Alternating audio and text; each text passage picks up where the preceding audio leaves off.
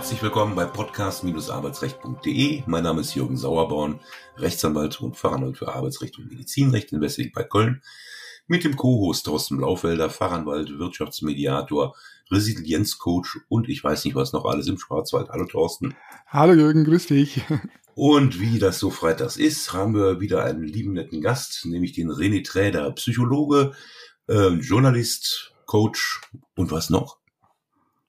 Workshops gebe ich und ähm, ach, ich mache ganz viele Sachen. Also mir ist immer ganz wichtig, diese Verbindung herzustellen zwischen Psychologie und Anwendungsbereichen. Und das kann dann ein Radiobeitrag sein oder eine Podcast-Sendung oder das kann eben auch tatsächlich ein Vortrag sein oder ein Workshop sein, wo man eben den Menschen zeigt, was sie mit der Psychologie tatsächlich anfangen können, um ihr Leben ein kleines bisschen leichter, besser, angenehmer zu machen. Und mit diesen Worten heiße ich Sie herzlich willkommen. Hallo, Herr Träder.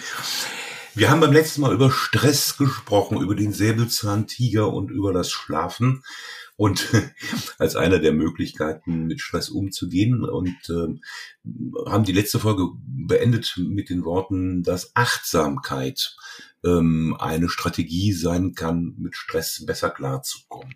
Was ist Achtsamkeit? Ist das Hokuspokus? Oder ist das tiefere Psychologie? oder tiefere Psychologie? Sehr gut, da kommt gleich äh, der innere Widerstand. Sehr gut. Ähm, ja, ich wollte Sie provozieren. ja, also Achtsamkeit hat halt leider manchmal so einen esoterischen Touch. Darum wahrscheinlich auch dieser Nachsatz mit dem Hokuspokus. Achtsamkeit ist etwas, was wir alle schon mal erlebt haben, als wir Kind waren, auf jeden Fall. Da konnten wir uns mit einem Bauklotz stundenlang beschäftigen und sind darin aufgegangen und hatten einen schönen Moment, hatten eine schöne Stunde und haben nebenbei nicht noch darüber nachgedacht, ähm, ob die Tante böse geguckt hat oder was man ähm, nächste Woche machen wird. Und äh, man war einfach voll und ganz bei der Sache. Und diese Fähigkeit geht den meisten Menschen im Laufe des Lebens ein bisschen verloren, was eben auch an unserer Zeit lebt, in der wir leben, an unser Schulsystem, an die Erziehung, die wir genießen und natürlich auch so an unserem Alltag. Und wir sind meistens eben nicht im Hier und Jetzt. Wir sind nicht bei der Sache, sondern wir sind entweder gedanklich oder emotional in der Vergangenheit oder in der Zukunft. Und wir werden vor allem häufig so hingerissen in die Vergangenheit oder in die Zukunft durch Sätze, durch Beobachtungen, durch Gedanken, die aufploppen.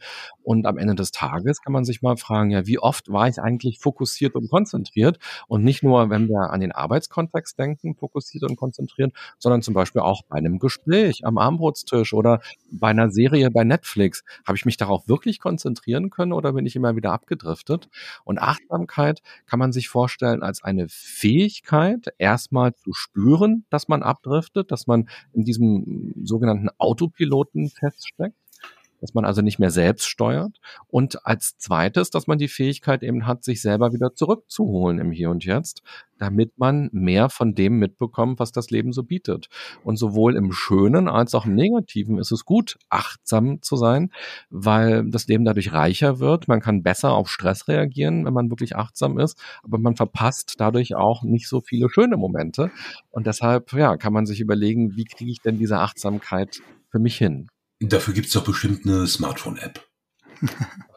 gibt für alle Smartphone-Apps. ähm, gibt ja auch fürs Kochen Smartphone-Apps. Die Frage. Nein, ich wollte darauf, ich wollte darauf hinaus, dass im Grunde doch die Beschäftigung mit dem Smartphone, die einem ja mehr oder weniger aufgedrängt wird, wenn man es nicht ausschaltet, ja. ähm, der nicht natürliche Feind der Achtsamkeit ist. Genau, und das, das Handy ist ja ein Werkzeug und man kann sich natürlich immer fragen, wie nutze ich dieses Werkzeug? Und wenn ich da eine Achtsamkeits-App nutze, dann nutze ich das auf jeden Fall ja schon mal besser für mich, als wenn ich hin und her switche zwischen Instagram und Telegram und Twitter und WhatsApp und äh, ständig irgendwas gucke, sondern eben wirklich, wenn mir das hilft, dieses Werkzeug so zu nutzen, dass es mir gut geht, das ist ja prima.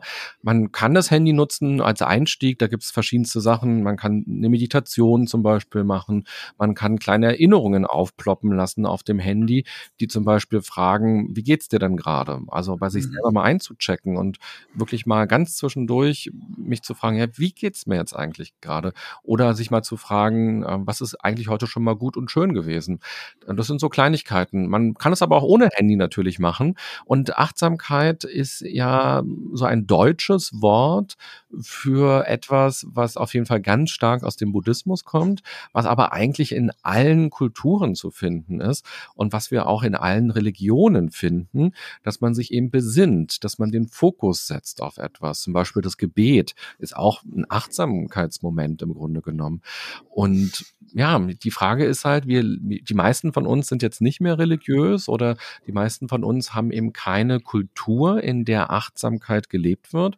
Und da ist eben ganz schön für sich selber eine Kultur zu etablieren und zu sagen, das könnte mir vielleicht helfen, mit dem Stress, mit den Belastungen anders umzugehen, mit mir selber anders umzugehen und mehr in Kontakt mit mir selber vielleicht zu kommen. Ich glaube, das liegt äh, wahrscheinlich auch daran, dass der Begriff der Achtsamkeit für die meisten Menschen schwer verständlich ist, weil man gar nicht äh, diesen Begriff mit Inhalt füllen kann. Ähm, Im Englischen ist es ja Mindfulness, also ich, also das sagt wahrscheinlich nur die Menschen, die, die gut Englisch können, mehr. Und ich hab, glaube, dieser Begriff ist irgendwo ein bisschen, bisschen weitergehend, oder? Eine, ja, eine, das ist immer spannend, sich an Bewusstmachung, ja. eine Bewusstmachung klingt natürlich auch doof, aber ich glaube, ich glaube, das trifft es eher. Äh, sich etwas bewusst machen. Wäre wär das eine bessere Erklärung? Ja, oder ich meine im Deutschen dieses Achtung, Achtsamkeit, mhm. das ist ja auch irgendwie ja. Ähm, eine komische Sache. Also früher haben wir gesagt, sei achtsam, wenn du über die Straße gehst, guck nach links und rechts.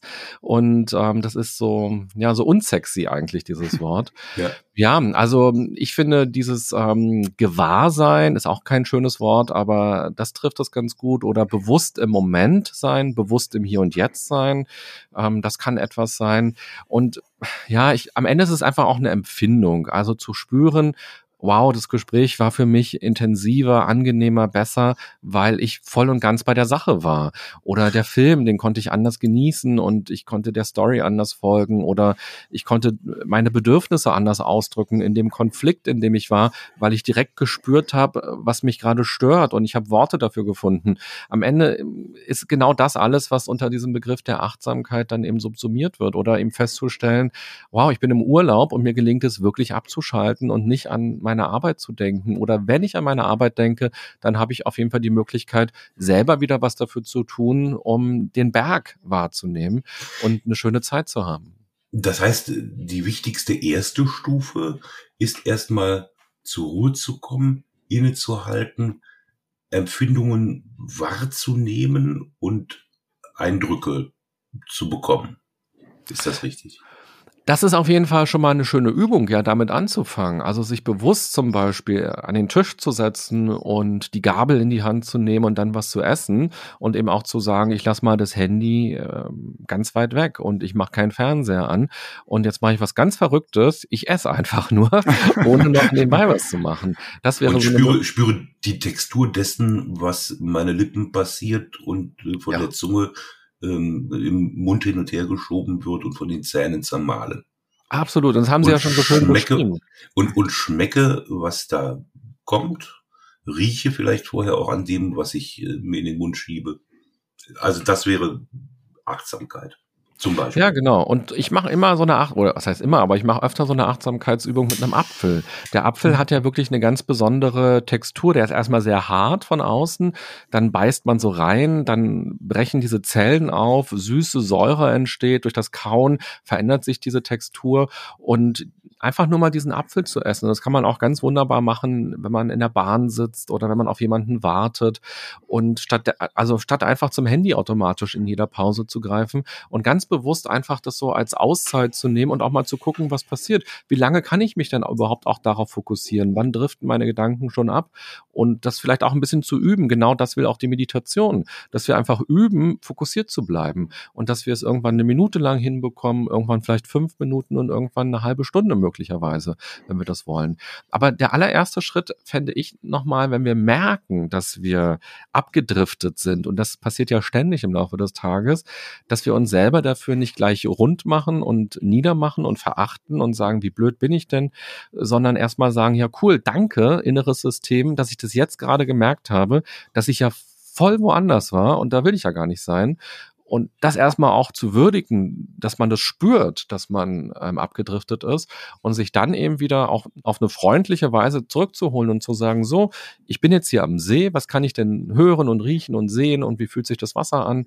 Und mit den Sinnen dann eben langsam wieder zurückzukommen, weil die Sinne wenn wir die anschalten, dann schalten wir den Autopiloten automatisch aus, weil entweder denken wir und grübeln wir und sind irgendwo im Gestern oder im Morgen oder wir sind im Hier und Jetzt mit unseren Sinnen und empfinden etwas.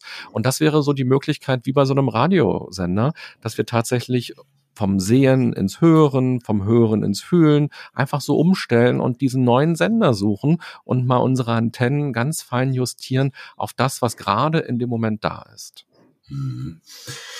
Also erste Stufe wäre beobachten, also wahrnehmen der Dinge, die da so sind, Gerüchte, Gerüche, Düfte und, und äh, was auch immer sonst da noch in Betracht kommt. Dann ähm, ein, ein Beschreiben, mhm. wie man die Gefühle in Worte fassen kann oder einfach auch nur wahrnehmen, das kann ich gar nicht in Worte fassen. Mhm. Also das stille Abwarten und, und äh, auf sich einwirken lassen, um dadurch zur Ruhe zu kommen? Oder wie muss ich das verstehen? Ja, das haben Sie schön beschrieben. Genau, alles das. Und das Wichtige ist eben, für Achtsamkeit müssen wir nicht ins Kloster gehen, sondern wir können das im Alltag machen. Und Sie als Anwälte haben ja zum Beispiel mit viel Papier zu tun.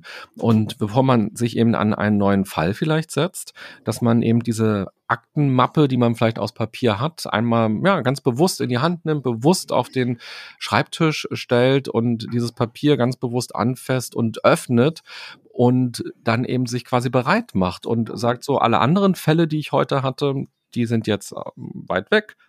Und jetzt konzentriere ich mich voll und ganz auf diesen Fall und jetzt fokussiere ich mich, indem ich vielleicht auch mit meinen Sinnen eben dieses Papier und in Kontakt trete und dieses Papier anfasse. Das wäre auch so eine ganz kleine Mini-Sache und die kostet drei Sekunden, aber verändert vielleicht tatsächlich etwas, wie wir uns dann in den nächsten Minuten auf etwas einlassen können. Mhm. Jetzt, jetzt weiß ich, also das Ganze hat ja so einen äh, theoretischen Hinterbau, ähm, dieser John Kabat-Zinn oder Zinn-Sinn, ähm, sehr, die, äh, dann eben auch diese mehreren Stufen der Achtsamkeit ähm, entsprechend wohl erstmals formuliert und entwickelt hat. Ähm, es reicht ja nicht einfach nur da zu sitzen und zu warten und zu gucken und wahrzunehmen, sondern eine wesentliche Stufe scheint ja wohl noch zu sein, ähm, das nicht bewerten zu wollen oder nicht bewerten zu sollen. Mhm. Ja, also Bewertungen passieren ja ständig bei uns im Alltag und ganz automatisch und Bewertungen sind häufig auch Abwertungen. Denn also, wenn ich beispielsweise bei dem schönen Beispiel, ja. gut, ich habe jetzt papierloses Büro, aber ich stelle mir einfach nochmal vor, ähm, eine Papierakte in der Hand zu haben und ich lese den Namen eines Mandanten ähm, und es stellen sich mir die Nackenhaare. Hat man ja. Ne? So ein bisschen, soll, ja, ja, kommt, kommt soll, vor, kommt soll, vor. Soll es ja gelegentlich mal geben. ähm, da, dann habe ich zwar das Papier gefüllt, ich habe vielleicht auch äh, etwas gerochen und damit komme ich jetzt gerade noch nicht klar, wie, wie ich diese ähm, ohne Bewertung damit umzugehen, ähm, wie, wie ich das hinbekommen kann. Also so ein ganz bewertungsfreies Leben werden wir wahrscheinlich nie hinbekommen. Vielleicht müssten wir dafür wirklich komplett ins Kloster ziehen und jeden Morgen eine Stunde und mittags und abends noch mal eine Stunde meditieren.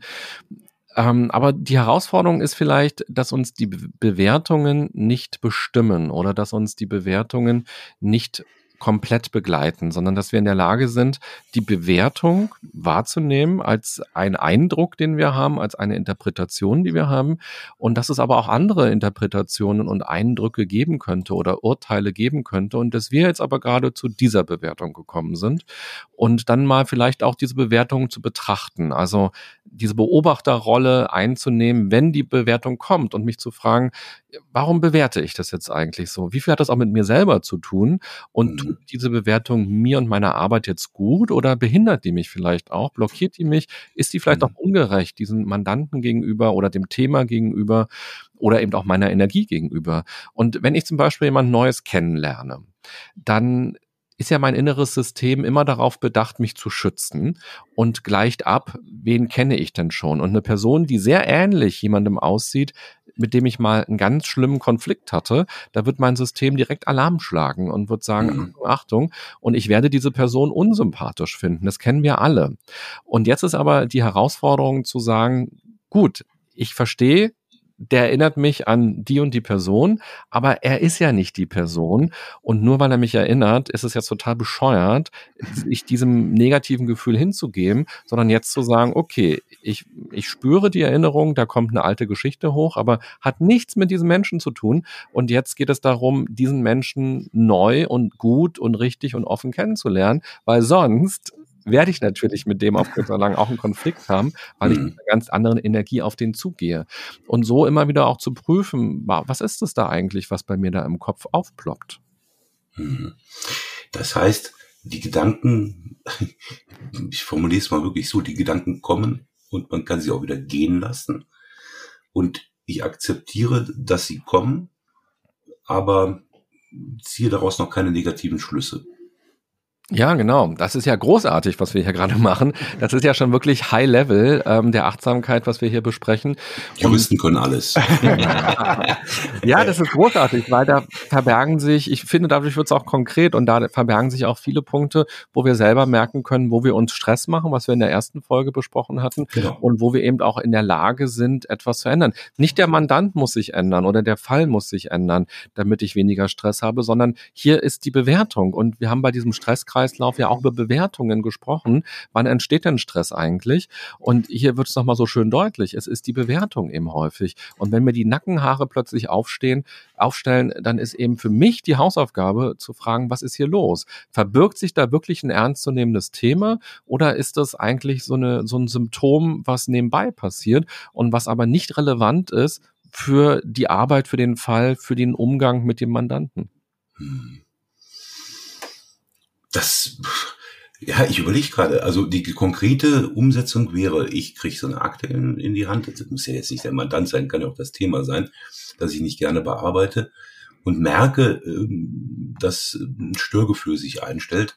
Mhm. Und das wäre der Moment, wo ich dann sage, okay, kurz innehalten, achtsam werden, Apfel essen, oder wie, wie gehe ich konkret damit um? Also das ist tatsächlich, also ich, habe da etwas Schwierigkeiten. Wie gehe ich konkret mit dieser Situation um, um hier meine Vorurteile quasi abzubauen, meine eigenen Bedenken äh, aus dem Weg zu räumen und vorurteilsfrei an die Bearbeitung eines solchen Falls zu gehen. Zum mhm. Beispiel. Also ich kann die Frage konkreter beantworten, wenn ich ein bisschen konkreter weiß, ähm, worum es geht. Sonst rede ich so ein bisschen ins Blaue hinein. Aber wahrscheinlich wollen Sie jetzt auch nicht genauer das so beschreiben. Was wäre das so für ein Fall oder was wäre das für ein Grund, warum die Nackenhaare sich aufstellen? Ja, also bestimmte Fälle mache ich halt nicht gerne. Ähm, bestimmte Rechtsteilgebiete oder sowas.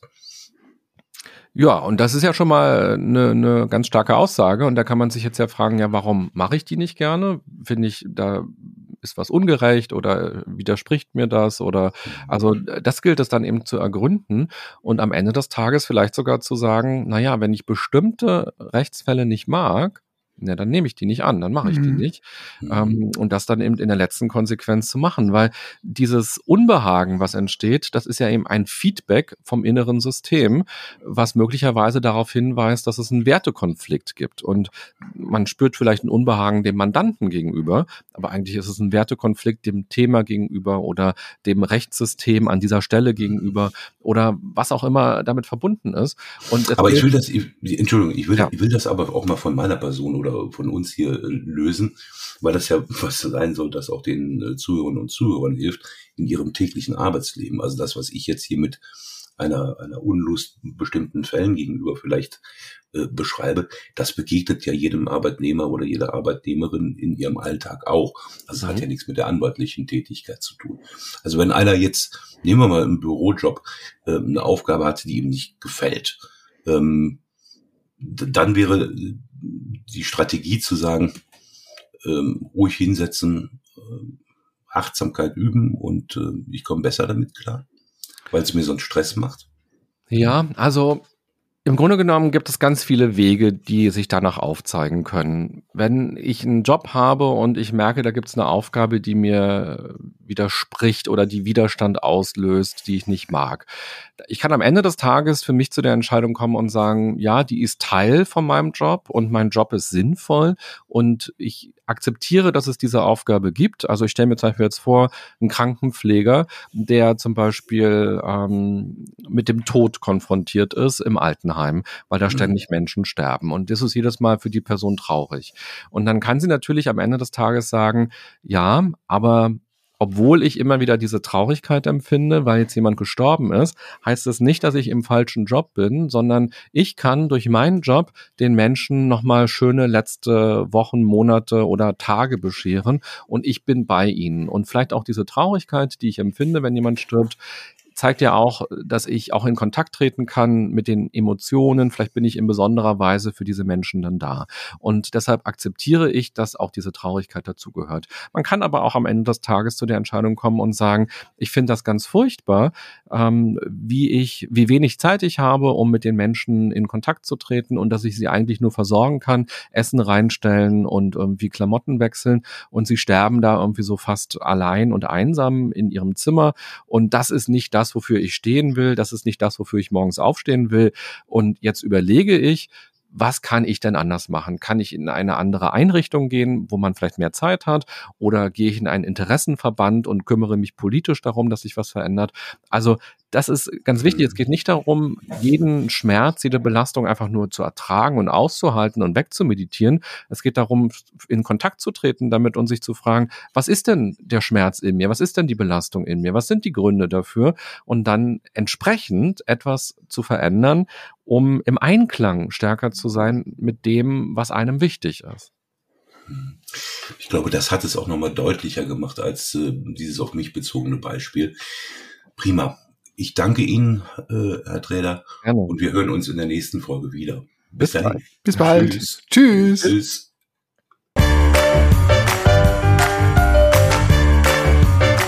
Sie haben eine Kündigung oder Abmahnung erhalten, Ihnen wurde ein Aufhebungsvertrag angeboten oder Sie haben ein anderes arbeitsrechtliches Problem, dann wenden Sie sich gerne an die bundesweit tätigen Kanzleien der Moderatoren dieses Podcasts, die Rechtsanwälte und Fachanwälte für Arbeitsrecht Jürgen Sauerborn oder Thorsten Blaufelder, die Sie im Internet unter www.sauerborn.de oder www.torsten mit th-blaufelder.de finden.